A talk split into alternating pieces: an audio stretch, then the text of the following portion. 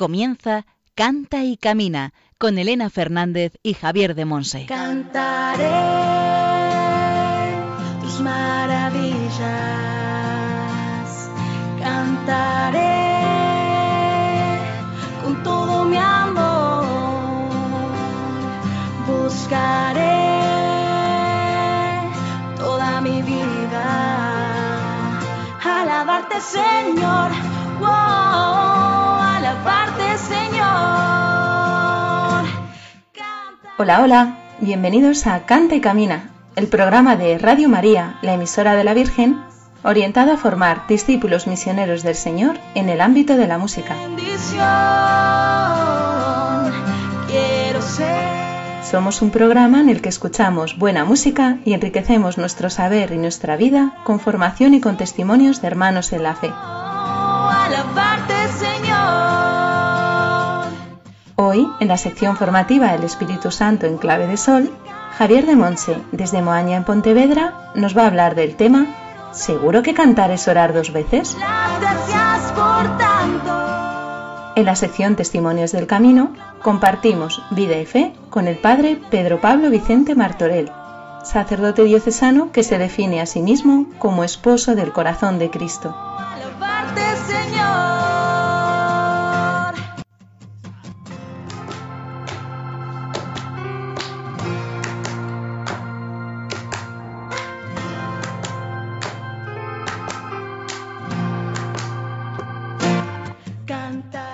Y entre las distintas secciones oraremos con canciones que van enriqueciendo nuestro corazón y nuestro repertorio, de los artistas Estación Cero, Son by Four y composiciones del padre Pedro Pablo, nuestro invitado de hoy. Buscaré toda mi vida. Os recordamos que hemos preparado un PDF con un resumen de la formación de la primera temporada. Si queréis, nos lo podéis solicitar y os lo enviamos por correo electrónico. Después Juan Manuel González nos comentará cómo hacerlo. Y al micrófono, quien nos habla, Elena Fernández, desde los estudios centrales de Radio María en Madrid. Comenzamos.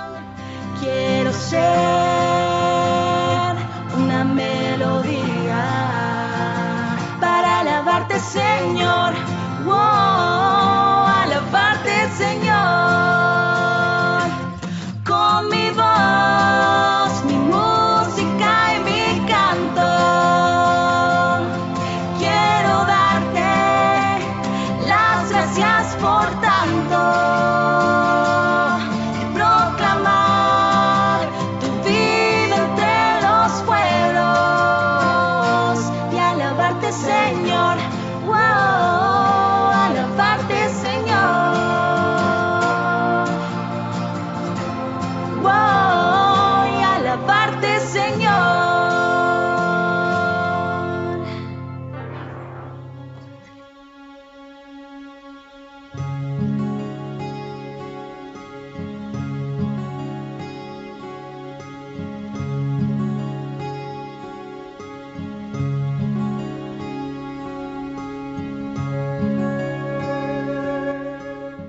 Aclamad al Señor.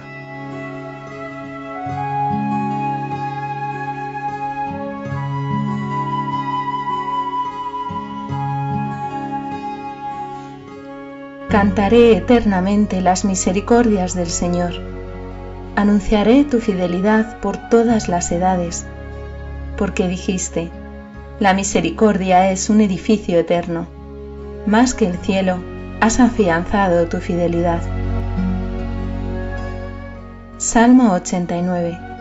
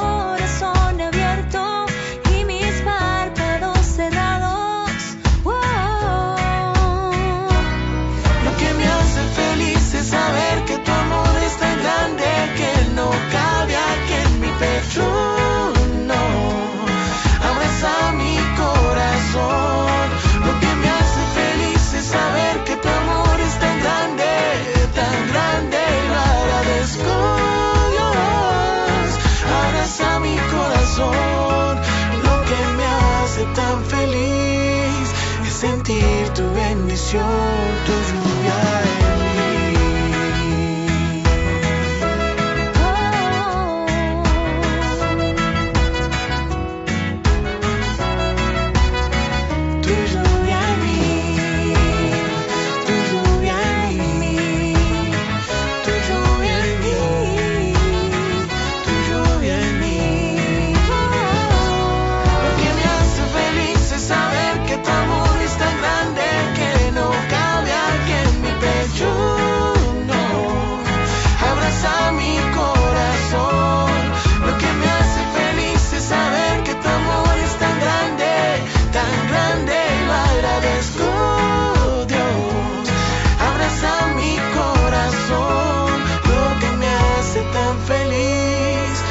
sentir tu bendición, tu lluvia en mí.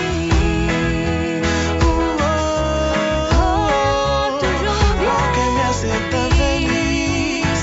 Sentir tu bendición, tu lluvia en mí.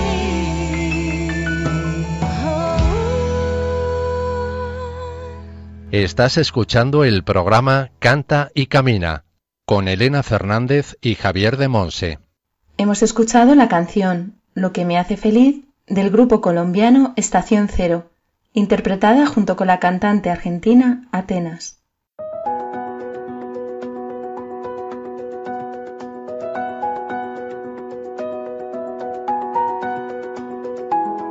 El Espíritu Santo en clave de sol.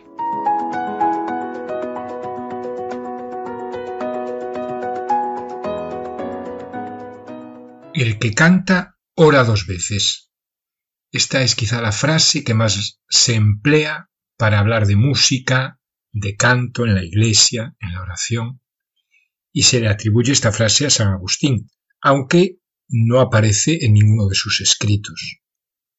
Hay un párrafo de San Agustín del que podemos deducir esta frase. Dice así, pues aquel que canta alabanzas no sólo alaba, sino que también alaba con alegría. Aquel que canta alabanzas no sólo canta, sino que también ama a quien le canta. En la alabanza hay una proclamación de reconocimiento. En la canción del amante hay amor.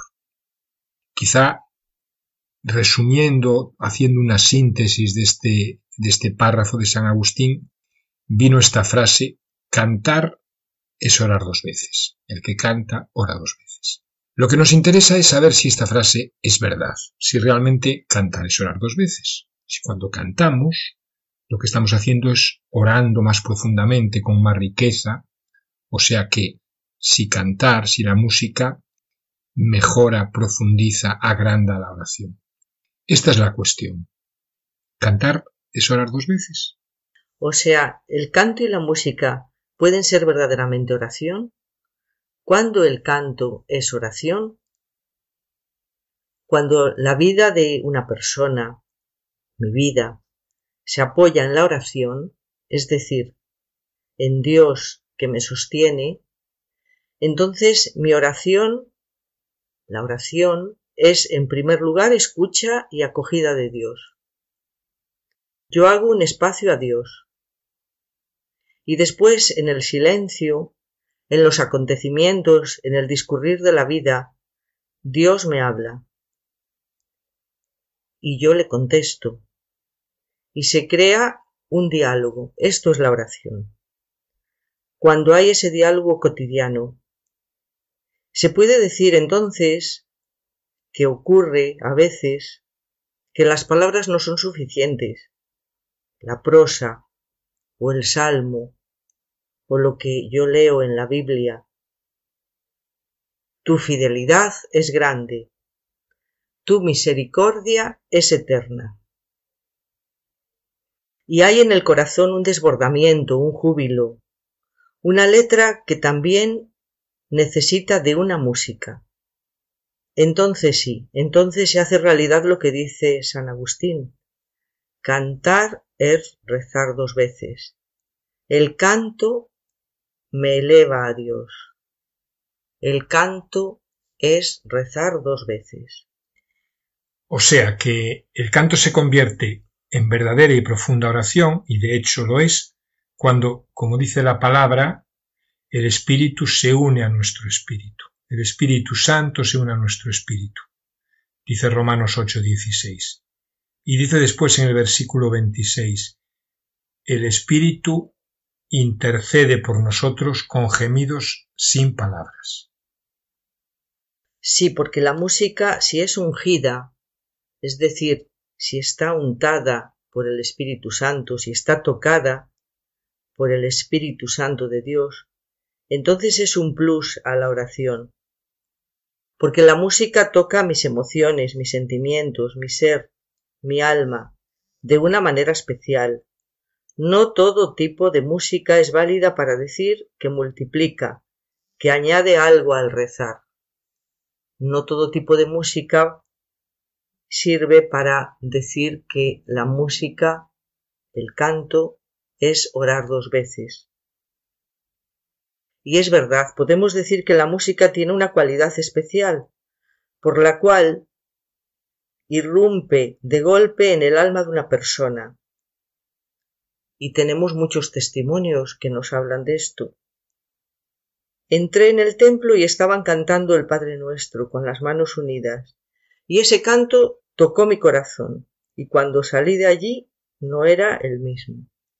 También cuando escuchamos la música, el canto litúrgico de una congregación en un convento, nos eleva a Dios, nos dice algo de Dios de una manera especial entonces es verdad, el canto y la música es orar dos veces.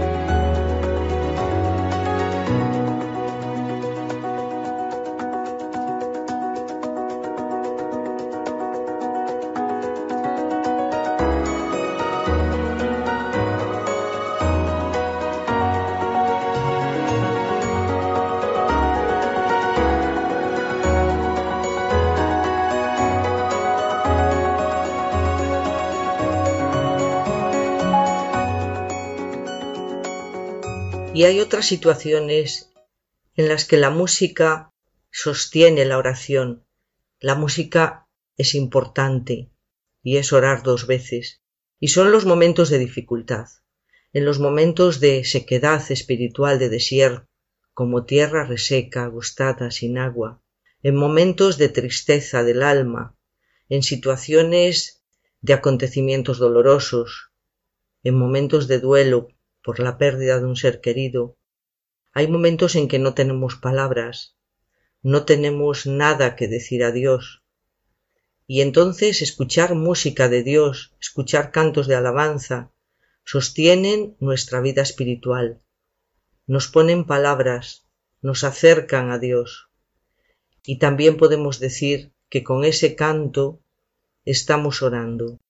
El canto y la música son oración, no son tapagujeros, no son rellenas silencios, no son elementos de animación, no son cortinas entre una cosa y otra, son oración, son puente por donde podemos ir a Dios y Él venir a nosotros, son canal, son manifestación.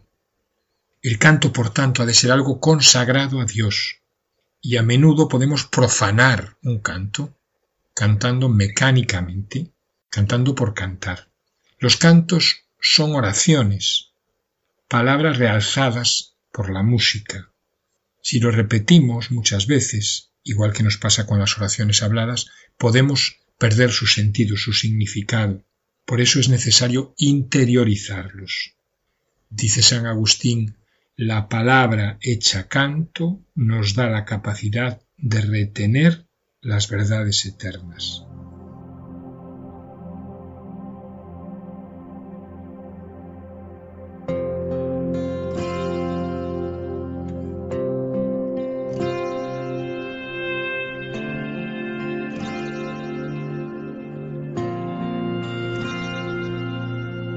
Grande, grande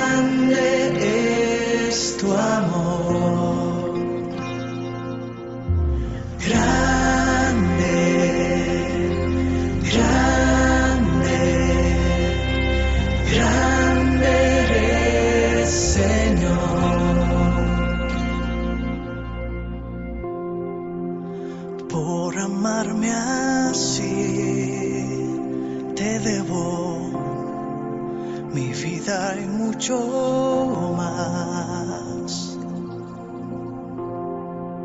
Por rescatarme así, te creo y creeré hasta el final y voy a proclamarte a todos contarle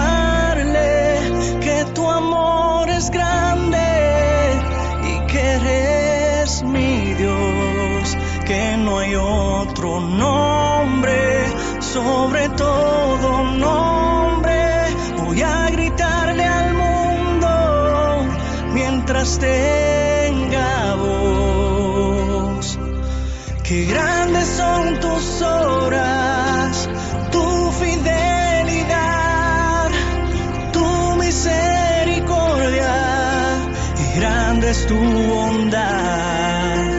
Todas tus promesas,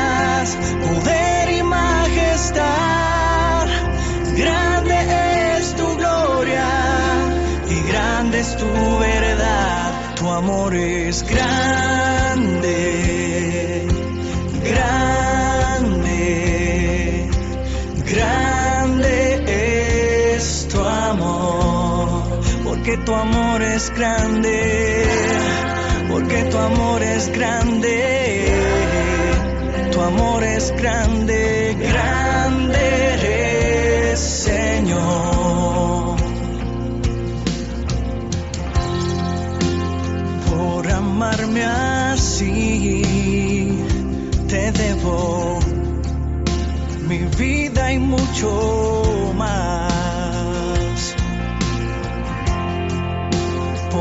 rescatarme así, te creo y creeré hasta el final. Voy a proclamarte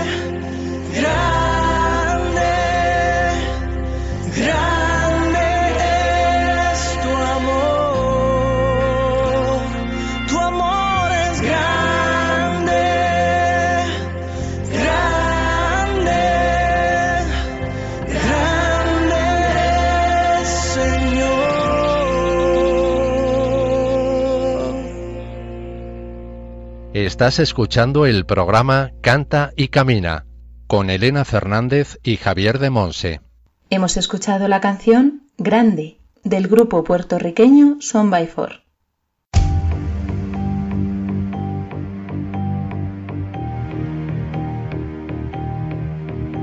Testimonios del Camino.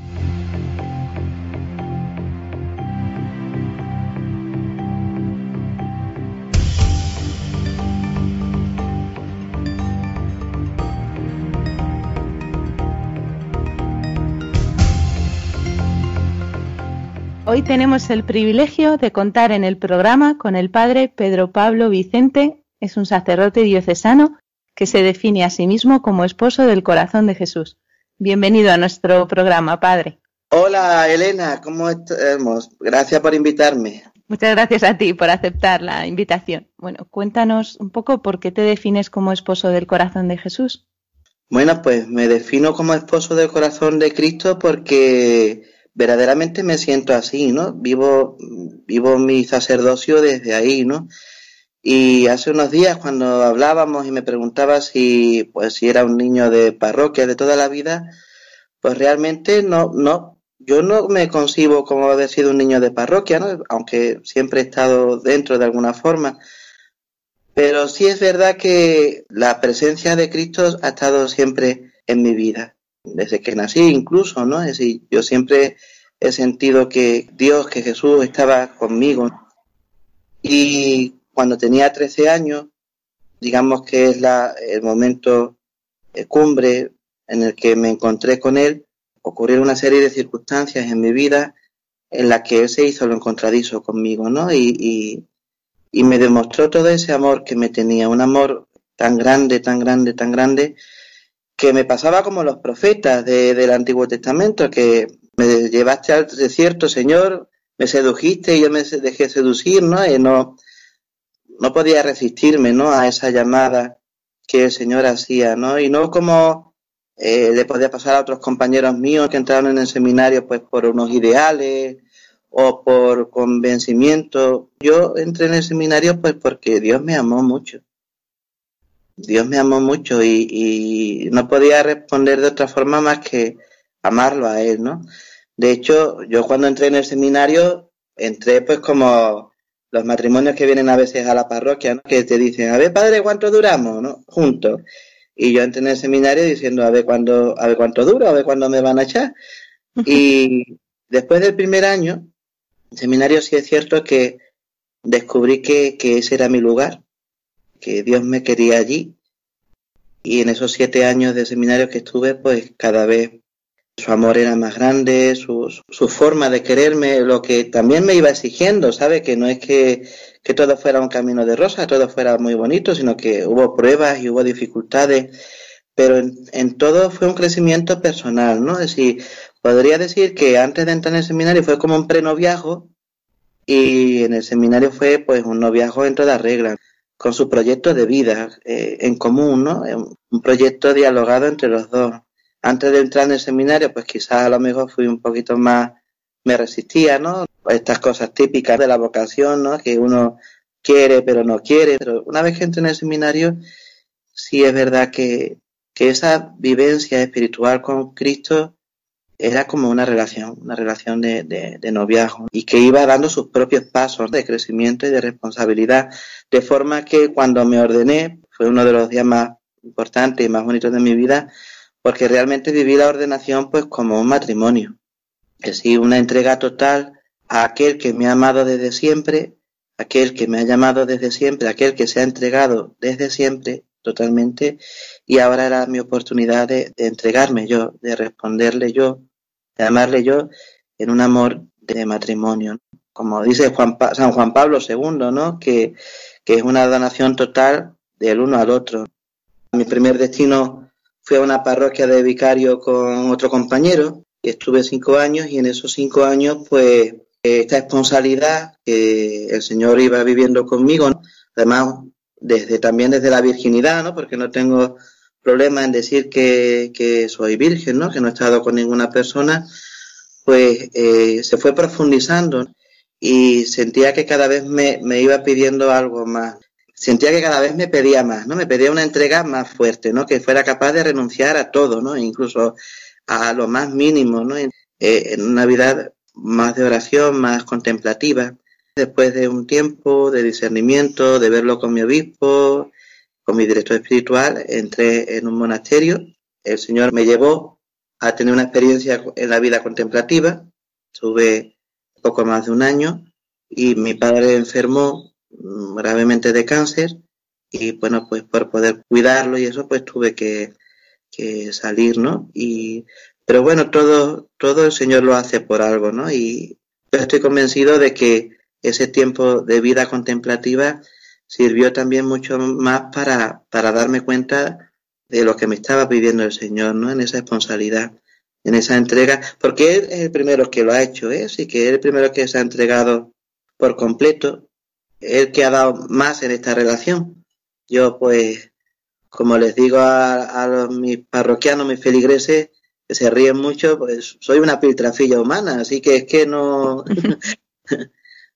solamente puedo responder con mi miseria, con mi pobreza a lo que el Señor, a todo lo que el Señor me da.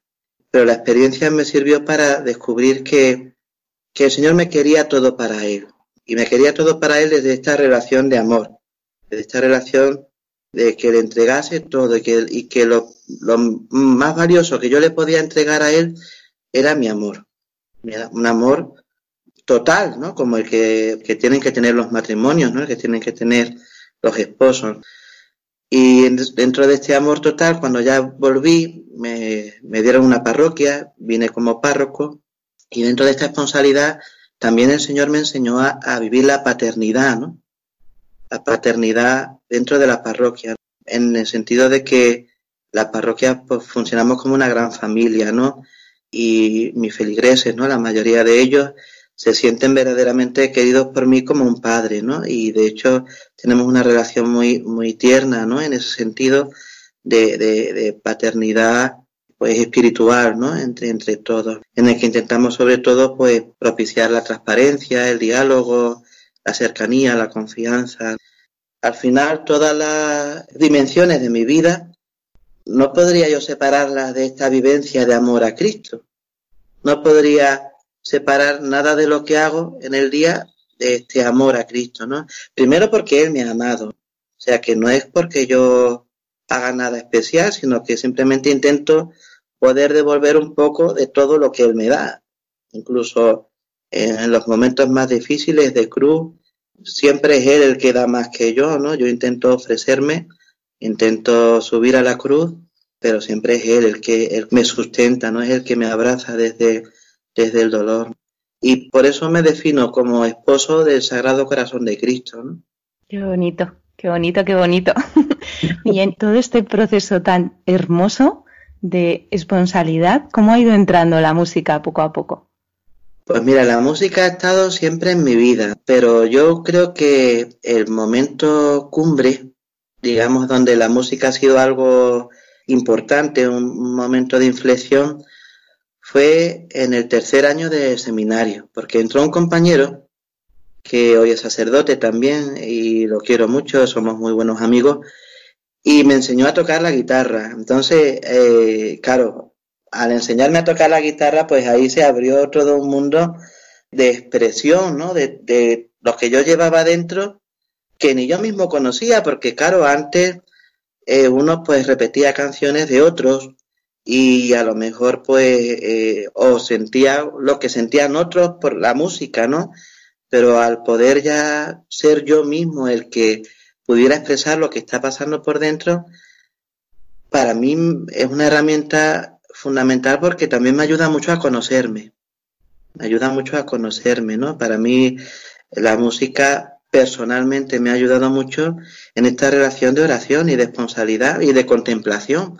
Es decir, porque, porque es, una forma de expresión de lo que vivo dentro de esa oración, de esa relación de oración entre los dos, ¿no? Y entonces, a medida que, que, utilizaba la música como herramienta para hacer oración, también descubría que hacía bien a mi alrededor, o sea, que la gente le ayudaba eh, sacar hacia afuera esa oración interna, ¿no? Esas cosas que el Señor me decía o me transmitía o aquello que yo le quería decir a Él, ¿no? Y la gente que ha escuchado mis canciones, aunque yo no, no me gusta hablar de ellas, pero las que las he escuchado dicen que, que les gusta, a lo mejor no porque cante muy bien o porque sean muy buenas, ¿no? Pero les gusta porque les ayuda a, a entrar, les ayuda a orar, les ayuda a conectar con el, con el amor de Dios. Y para mí eso ya es bastante, eso ya es, es- lo esto es todo ya. Yo soy testigo, soy testigo. He escuchado algunas de esas canciones y para mí es un regalo, un precioso regalo. Bueno, pues hoy nos has traído al programa, ¿verdad? Una de esas canciones tuyas. ¿Cómo se Sí. titula? Se llama Dame tus ojos. Dame tus ojos. Bueno, pues vamos a orar con ella otra vez y después seguimos compartiendo.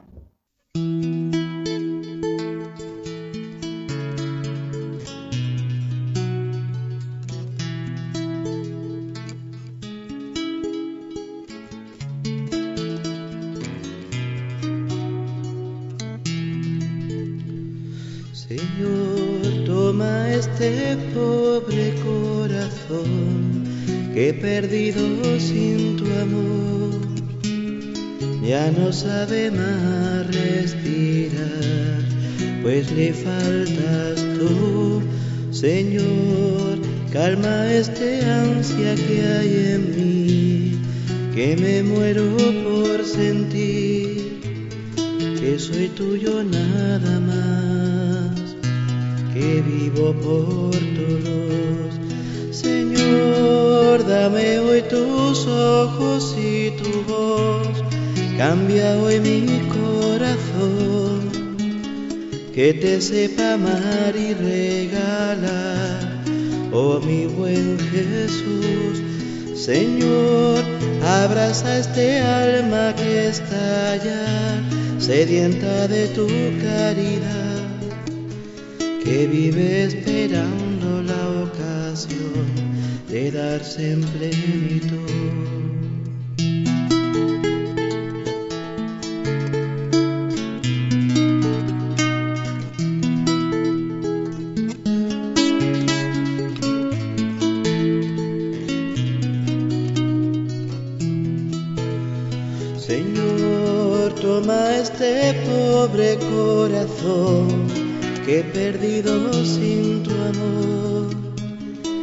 No sabe más respirar, pues le faltas tú. Señor, calma este ansia que hay en mí, que me muero por sentir que soy tuyo nada más que vivo por todos. Señor, dame hoy tus ojos y tu voz, cambia hoy mi que te sepa amar y regalar, oh mi buen Jesús. Señor, abraza este alma que está allá, sedienta de tu caridad que vive esperando la ocasión de darse en plenitud.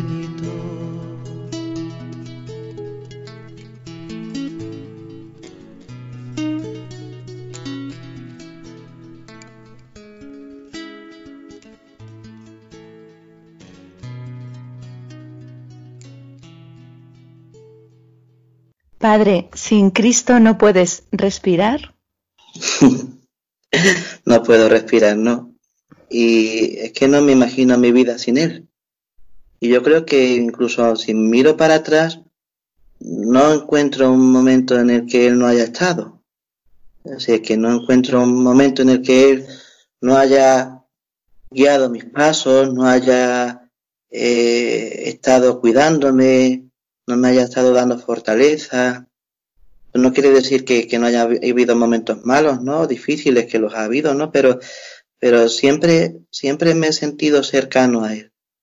No, no he tenido la experiencia, y es una suerte, creo yo, de decir, ¿dónde estás, no?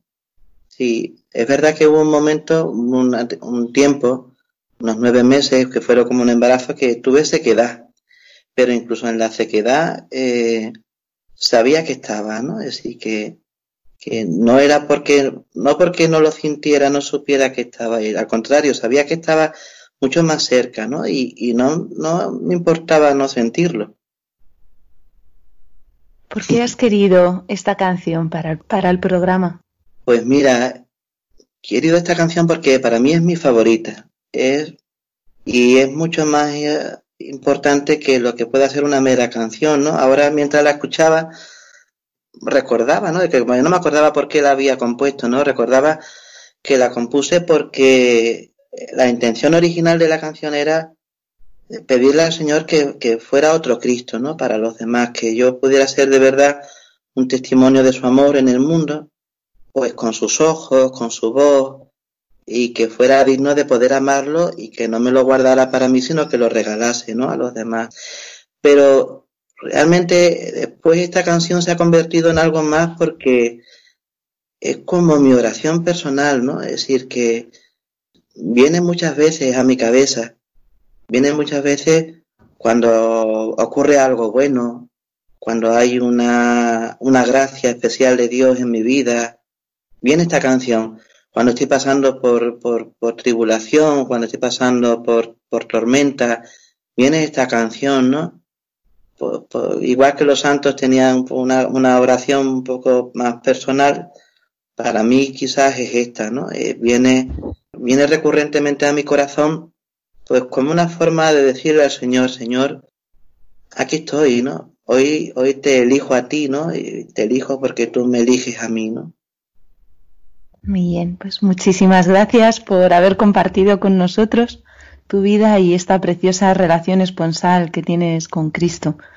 Hemos tenido hoy en el programa el regalo de compartir vida y fe con el Padre Pedro Pablo Vicente, que se define como esposo del corazón de Jesús y, y, que nos lo ha demostrado, ¿verdad? Cómo se puede vivir esta esponsalidad en el día a día, en la entrega generosa por los demás, con una paternidad que brota de ese corazón de Jesús hacia, hacia sus hijos espirituales, hacia los miembros de su parroquia y todos aquellos que le conocemos. Pues muchísimas gracias por haber compartido con nosotros este rato, Padre. Gracias, Elena, a vosotros. Que Dios te bendiga.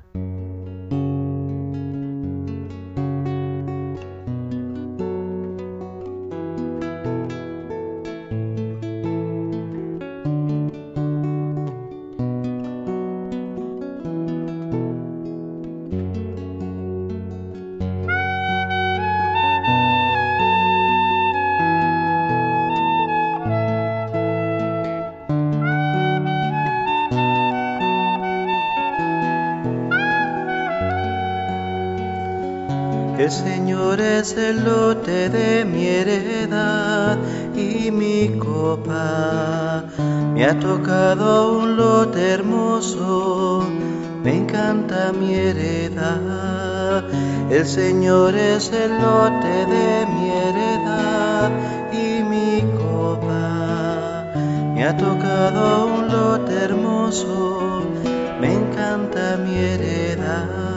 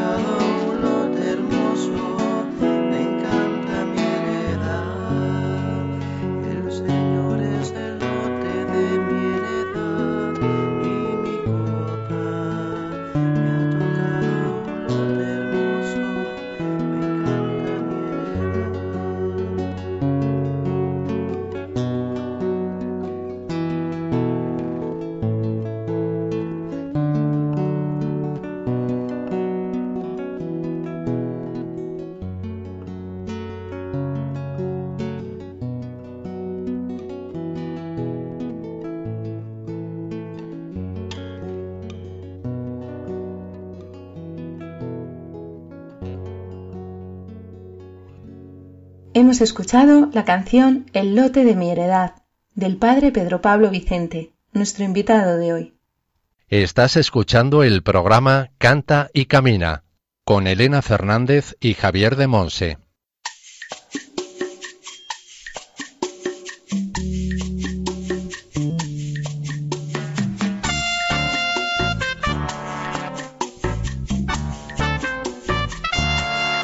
Para saber más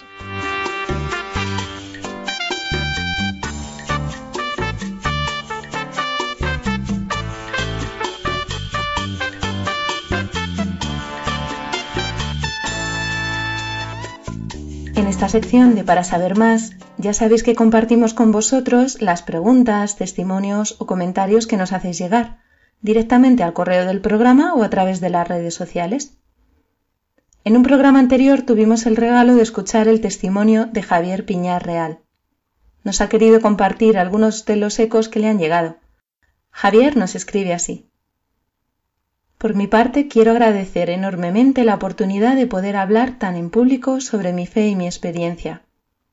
A algunos cercanos les sorprendió y les animó a dar gracias a Dios por la vida, por la capacidad de poder ver su cariño y su amor, también en estos tiempos difíciles que vivimos a nivel mundial. Te mando algunos de los mensajes que me han llegado. Javier, con cuánta alegría le doy gracias a Dios por tu fe. Estás lleno de vida. Que la Virgen te ampare siempre. Hay que darle muchas gracias a Dios que siempre está con brazos abiertos sin medida. A seguir adelante sin desfallecer, a trabajar con ilusión. Javi, gracias. Haces que uno se reconcilie con el mundo. De verdad, gracias. Pues sí, Javier, muchísimas gracias por querer compartir con nosotros tus mensajes. Os animamos a todos los que nos escucháis a escribirnos con un pequeño comentario, una acción de gracias, un pequeño testimonio, para compartir aquello que el Señor pone en vuestro corazón tras escuchar Canta y Camina. Juan, por favor, ¿nos recuerdas a través de qué medios los oyentes se pueden poner en contacto con nosotros? Puedes mandarnos tus preguntas y dudas por distintos medios. Por mail a cantaycamina@radiomaria.es, dejando un mensaje en nuestro contestador 91 153 85 70 y siguiendo las indicaciones. Y por correo a Paseo de Lanceros 2, primera planta, 28024, Madrid.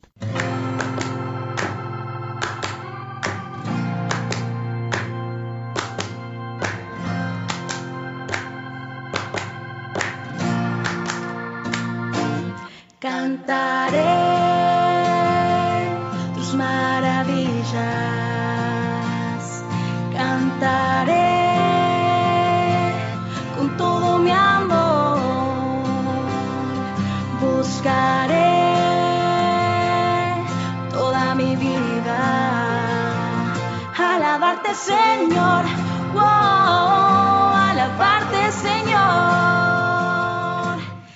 Terminamos nuestro programa Cante y Camina. Muchas gracias a todos los que nos habéis acompañado en esta hora, donde Javier de Monse, desde Moaña en Pontevedra, nos ha compartido el tema ¿Seguro que cantar es orar dos veces? en la sección El Espíritu Santo en clave de sol. En la sección Testimonios del Camino nos ha acompañado con su testimonio el padre Pedro Pablo Vicente Martorell, sacerdote diocesano que se define a sí mismo como esposo del corazón de Cristo. Gracias a Antonio J. Esteban por su asesoramiento y a Javi Esquina por su colaboración en la producción del programa. Y sobre todo gracias al Señor por la llamada llena de amor que nos ha hecho a ser discípulos misioneros en este campo de servicio a la Iglesia y al mundo a través de la música y el canto. Recordad que esperamos las dudas, preguntas y testimonios que nos queráis compartir y que podéis volver a escuchar el programa en nuestro podcast, donde encontraréis también la cita bíblica y el título de las canciones con las que hemos orado. También nos podéis solicitar el PDF con un resumen de la formación de la primera temporada. Podéis seguirnos en las redes sociales con el nombre de Canta y Camina, en Facebook, Instagram y Twitter, además de las redes oficiales de Radio María España. Os esperamos dentro de 15 días en una nueva edición de Canta y Camina. Un abrazo a todos y que Dios os bendiga. Cantaré